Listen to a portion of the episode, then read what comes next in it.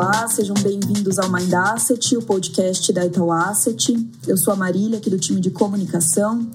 E relembrando aqui, na semana passada a gente bateu um papo com o Anderson Rodrigues, conhecido aqui por todos nós como Taco. E o Taco é head da nossa área de trading aqui na Itaú Asset.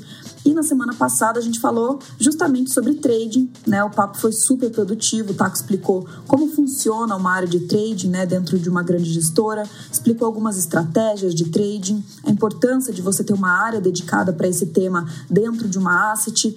Enfim, o papo foi bastante produtivo e se você não ouviu, inclusive, é, eu recomendo que você corra lá conferir. E hoje, né, dando continuidade ao nosso papo da semana passada, a gente segue ainda com o Taco. E aí, Taco, tudo bem? Olá, tudo bem? Como vai? Por aqui, tudo bem. Bom, Taco, vamos direto ao nosso assunto então. Se na semana passada a gente falou sobre trading, hoje, nessa segunda parte da nossa conversa, a gente vai falar sobre aluguel de ações, né? A gente vai, enfim, explicar um pouco como funciona, explicar a importância desse tema, né, dentro de uma grande gestora e, né, óbvio, porque isso é interessante para um investidor é, na ponta.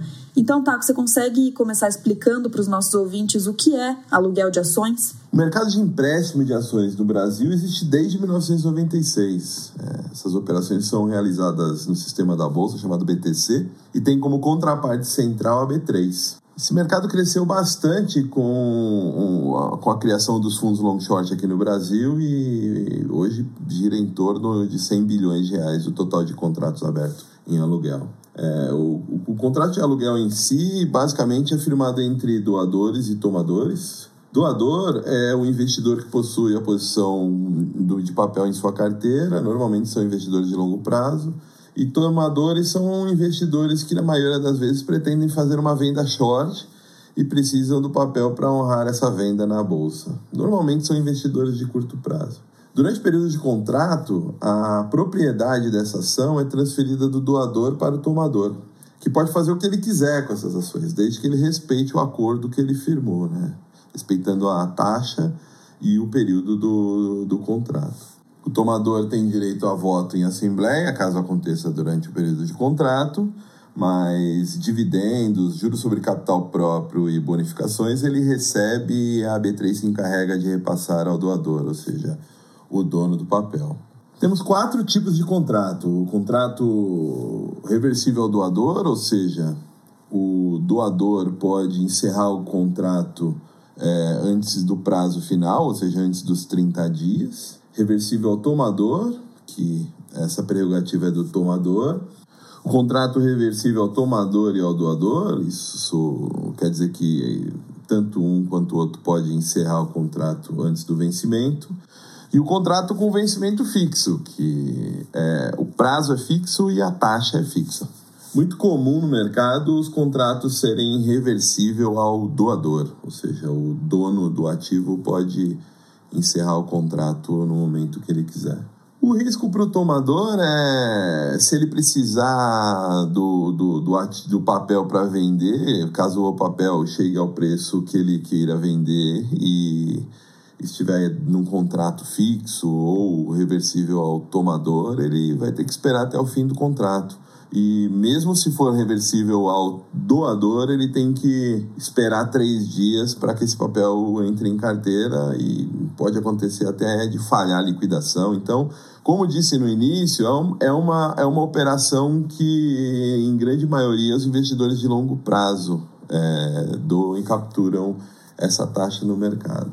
No caso do tomador, tem um pouco mais de risco. É, esse contrato pode ser encerrado antecipadamente e pode não ter mais doadores no mercado. Caso isso ocorra, ele tem que recomprar a ação no mercado, porque se ele não recomprar e não entregar as ações para o tomador, isso incorre em multa. E caso ele vá para o mercado, depende da situação do mercado, o mercado tiver com pouquíssima liquidez, é, ele vai ter que pagar o papel para cima. E além de tudo isso, tem vários investidores no mercado fazendo o mapeamento das posições de aluguel em todos os papéis, monitorando possíveis short squeeze no papel. Que é quando o investidor precisa recomprar um certo volume no mercado e falta liquidez. Ele tem que tomar o papel para cima, ele é esquisado pelo mercado e distorce preço. De novo, a gente está falando de custos de transação. Num, num curto período de tempo, um, um, volume muito grande, vai distorcer preço. Não tem como a gente correr do custo de transação. E é por isso que nós temos uma mesa dedicada a aluguel de ações, a empréstimo de ações para monitorar mercado, para entender o volume correto a ser doado no mercado, o volume correto a ser tomado do mercado. Eu tenho a ponta tomadora e a ponta doadora aqui. Nós administramos tanto uma como a outra.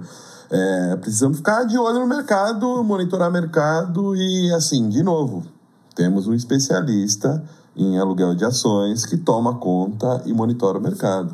Não tem jeito, não tem para onde correr. É, legal, Taco, bem bacana, né? Ver que a gente tem essa mesa dedicada para aluguel de ações, né? Aqui na Itaú Asset, achei bem interessante, né? A gente tem essa mesa é, dedicada tanto para o ponto de vista tomado quanto dado, e eu quero voltar a falar sobre isso com você mais para frente. Só antes, eu queria explorar um pouco mais com você, assim, deu para entender super bem como funciona o aluguel de ações, mas eu queria que você explorasse um pouco mais por que isso é interessante, né? Tanto para quem empresta quanto para quem toma. Você consegue me falar um pouquinho? Ah, o empréstimo de ações, o aluguel é interessante para quem empresta, porque é uma oportunidade de maximizar retorno, né? É, é um, é, um, é um dinheiro que está parado na mesa. Só para você ter uma ideia, a taxa média da carteira do Ibovespa hoje gira em torno de 1,3% ao ano. Cara, isso não é desprezível, né? É, um, é, um, é, é uma boa grana.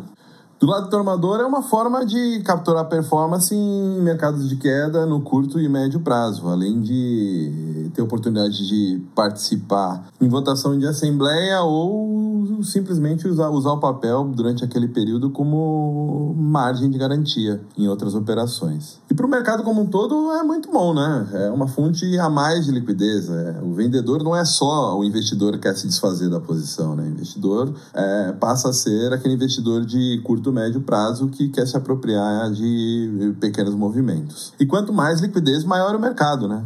É, com certeza, não, excelente, ficou super claro. E agora me fala o seguinte: é, que tipos de ativos podem ser alugados é, nessa operação? A B3 que determina quais papéis podem ser alugados, né?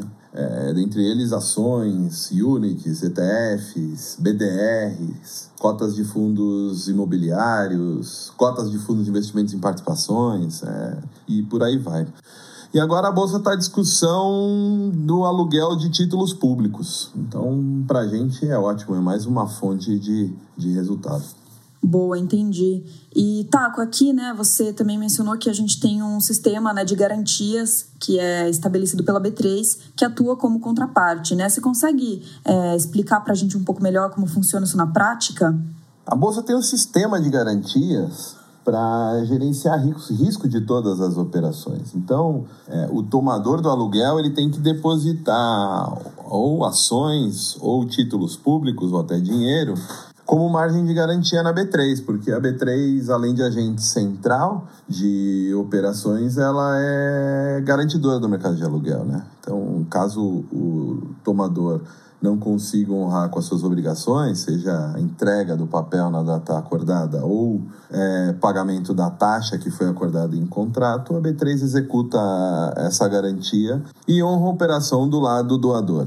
Bacana. Bom, Taco, vamos agora então falar da Itaú Asset enquanto gestora né, de recursos. A gente já mencionou em outras oportunidades aqui né, que dentro de é, alguns dos nossos ETFs a gente tem a possibilidade de justamente alugar os ativos da nossa carteira.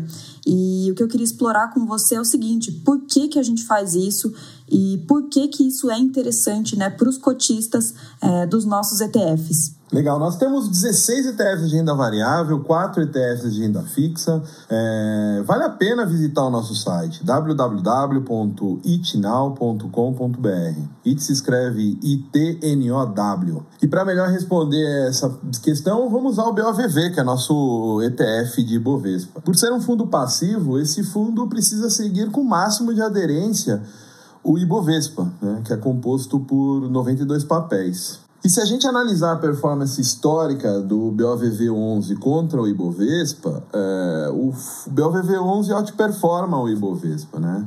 Isso, em parte, por conta do aluguel. Da, gente, o gestor disponibiliza parte da carteira para a área de implementação, que faz o, o, cálculo e gera a ordem de aluguel para a mesa de trading é, capturar as melhores taxas no mercado. Mas falando dessa forma parece simples, né? Parece trivial e não é. Se fosse trivial, todos os ETFs de Bovespa outperformariam o Ibovespa, né? Aqui na Itaú Asset nós temos investimento pesado em tecnologia e pessoas. É, temos a melhor gestão de ETFs do mercado, aliada a uma mesa de aluguel é, completamente conectada no mercado e, e uma área de implementação que dá todo o suporte à gestão.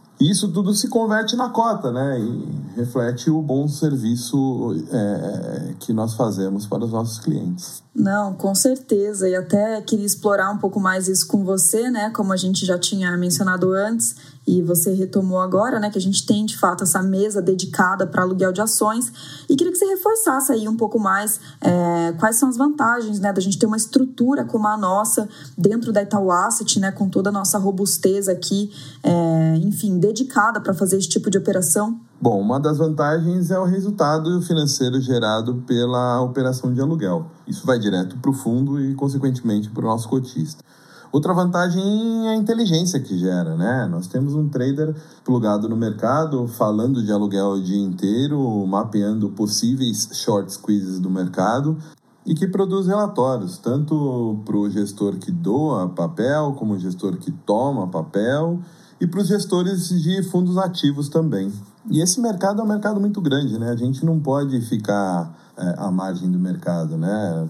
Dado o tamanho da Itaú Asset, nós temos que ser protagonistas em tudo. Legal, excelente, Taco. Muito obrigada. Com isso a gente encerra esse nosso episódio com você, né? Que na verdade foi dividido em dois. É super importante todas as explicações que o Taco trouxe aqui pra gente, né? São temas que às vezes confundem os investidores. Eu acho legal a gente cada vez mais explicar, né? E ter esse viés educativo em relação a esses temas, explicar por que isso é tão importante para os nossos investidores e por que a gente olha para todos esses assuntos com tanto carinho, né? Como exemplo, a nossa mesa que é tocada aqui pelo Taco, que é dedicada para trading e para aluguel de ações, né? Então, a gente está falando aqui de profissionais com muita experiência nesses ramos, né? A gente tem de fato aqui uma estrutura muito robusta para entregar, né, os melhores produtos aqui para os nossos cotistas.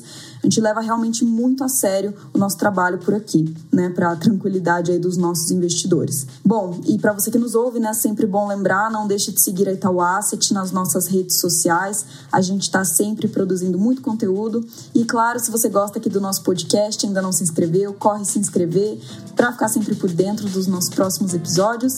Eu agradeço agradeço e até a próxima!